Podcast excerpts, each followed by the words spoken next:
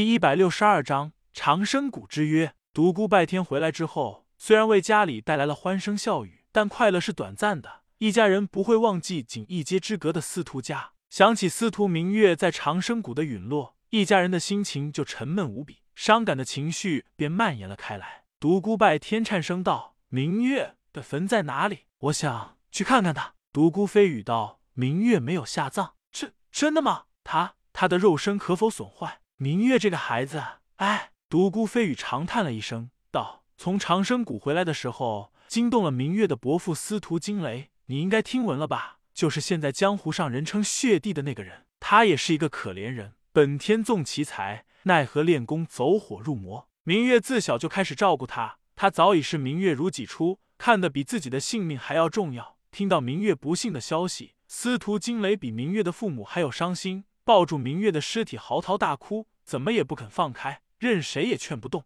他就那样抱着明月的尸身，一连哭坐了三天。于第三天夜里突然消失，司徒家震惊不已，以为外敌入侵，掠走了明月的尸身和和已瘫痪多年的司徒惊雷，派出无数的司徒子弟去寻找，但全都未果。然而就在事情发生的第三日，司徒惊雷突然如从天而降一般出现在了司徒世家。此时他除了黯然神伤之外，瘫痪多年的身体竟然豁然而愈。回来之后，他不理众人的追问，直接走进密室开始闭关。一个月之后，司徒惊雷自创血月魔经，攻达地境，破关而出，当时震惊了所有司徒世家的高手。司徒惊雷不理家族中人的追问，于当日离家而去，开始大闹武林，血杀四方，和你父亲一东一西，遥遥呼应。后来，你父亲被人称之为怒帝，司徒惊雷则被人称之为血帝。后来他们两人大战雾隐峰之巅，你父亲负伤而归，司徒惊雷则带伤不知去了何方。父亲，你的伤势严重吗？司徒伯父到底去了哪里？没有人发现他吗？月儿的肉身现在究竟在何处？司徒伯父究竟将他藏在哪里了呢？独孤拜天焦急不已，一连问了好几个问题。独孤言志道：“无妨，我的身体已经无大碍了。至于司徒惊雷和月儿究竟在哪里，无人得知。”父亲，你，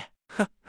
你是不是想问你父亲为何突然在武林大开杀戒？这是不是很不像他的性格啊？独孤飞羽问道。是你父亲自长生谷回来之后，急怒攻心，差一点走火入魔，但后来被我将他的心魔强行压制了下去。可后来他的功力隐隐有突破王级大成境界的限制时，心魔再次困扰了他。没有办法，我助了他一臂之力，再次将心魔为他压了下去。他也完成了王级境界到地级境界的蜕变，但心中的魔火更甚。是我要他去江湖中大开杀戒的，借此来散发他体内的魔火。哦，那场雾隐峰大战结果如何？雾隐峰也出动了两名地境高手，结果两败俱伤。原来如此，独孤拜天直到现在才明白他父亲怒地的来由。父亲，你现在已经彻底好了吗？他有些担忧的问道。已经无大碍了，那我就放心了。过几天我会再次踏入江湖。我想，不管我在外面惹多大的麻烦，也没有人敢到独孤家来撒野了吧？独孤言志道。你放心的去吧，没有人敢到家中撒野的。独孤飞羽道：“小子，你到江湖上不要目空一切，记住，江湖不止你一个地境高手，另外地境高手之间有一个约定，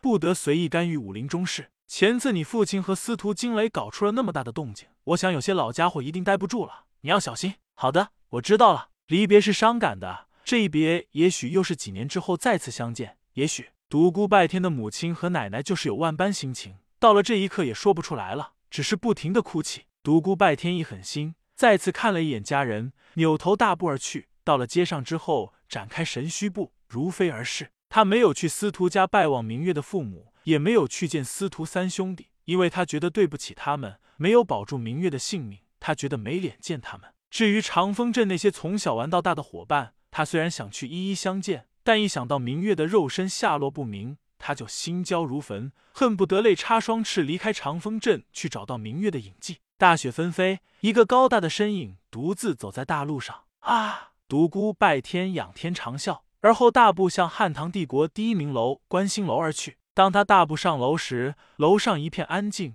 这里聚集着很多的武林人，其中有大半认识他，就是以前没有和他照过面，也早已看过他的画像了。看着这位昔日的不死魔王重现江湖。这些人心中恐怖到了极点。独孤拜天冷冷的扫视了一遍群雄，将一米半长的阔剑拔了出来。立时有无数人惊呼出声，而后所有人都拔出了长剑，楼上顿时刀光剑影，但握兵器的手绝大多数都在颤抖，甚至有一个人吓得将手中的长刀掉在了地上。哈哈！独孤拜天大笑道：“小二，给我上菜上酒。”伙计端着热气腾腾的酒肉，战战兢兢从刀剑之林中走了过去。独孤拜天大马金刀的坐在了椅子上，将大剑噗的一声插在了地板上。顿时又有几个江湖人被吓得丢掉了手中的长剑。独孤拜天戏谑的看着那些硬撑着的江湖人，道：“想跑就跑吗？何必硬撑着？”在场之人无不变色。这些人都是爱面子的人，一个个恨得咬牙切齿，但一想到自己的小命，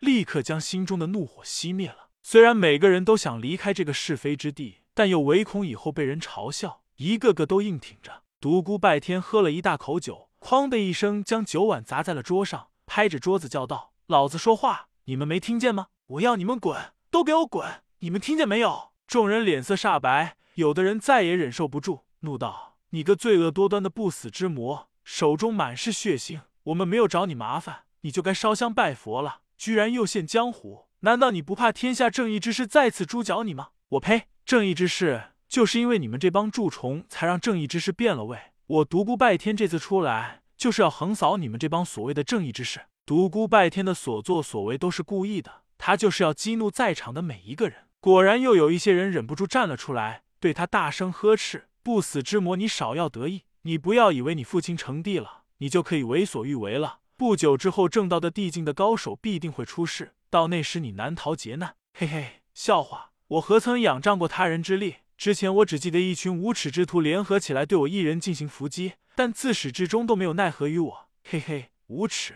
可笑啊！再给你们一次机会，滚还是不滚？我数十下，如果还有一人没滚的话，我留下所有人的双耳。独孤拜天，你太嚣张了！哈哈，以前你们联合围剿我时，怎么不这样婆婆妈妈呀？不容我分说就想取我的性命，今天老子就是嚣张，怎么着？独孤拜天嘲弄的看着每一个人，神态嚣张之极。丝毫不将众人放在眼里。你众人面对狂妄的独孤拜天，哑口无言。一二三八，独孤拜天数到八的时候，有人站不住了，飞快向楼下跑去。十声落，独孤拜天长身起，阔剑划出一道璀璨的光芒，楼上传出数十声惨叫，鲜血喷溅，血雾弥漫，地板上掉落数十双人耳，惨叫声此起彼伏。独孤拜天如电芒一般自窗口飞了出去，人在空中时又劈了璀璨的一剑。轰！观星楼门前出现一条长五米、深一米的大沟，令匆忙跑下来的武林人跌倒一片。我说过，只要有一个人没有滚，所有人都要留下一双耳朵。斩！一道剑罡分化数十股，准确无误的削掉了数十双耳朵。鲜血遇到寒冷的气流，立刻凝成血晶，洒落在地，地上鲜红一片。惨叫、哀呼声不断。独孤拜天大喝道：“闭嘴，都给我滚！”众人跌跌撞撞从楼上跑了下来，纷纷朝远处跑去。有几人临去之前想找些场面话，道：“独孤拜天，不死魔王，你休要嚣张，早晚你会身败名裂，横死武林！我最讨厌人威胁我。”杀！独孤拜天猛烈的拍出了一掌，那几人还未来得及做出任何反应，便被璀璨的罡气击得爆裂开来，化作几盆血雨，落落在了雪地上。余下的武林人吓得心惊胆战，大气都不敢出，飞一般向远方跑去。独孤拜天传声道：“我无意杀你们这帮小角色，今日借你们之口为我传言，我独孤拜天十日之后将在长生古宫后天下各路英雄大驾光临。”看着那些武林人渐渐消失了踪影，独孤拜天喃喃道：“明月为了给你收集更多的生命之能，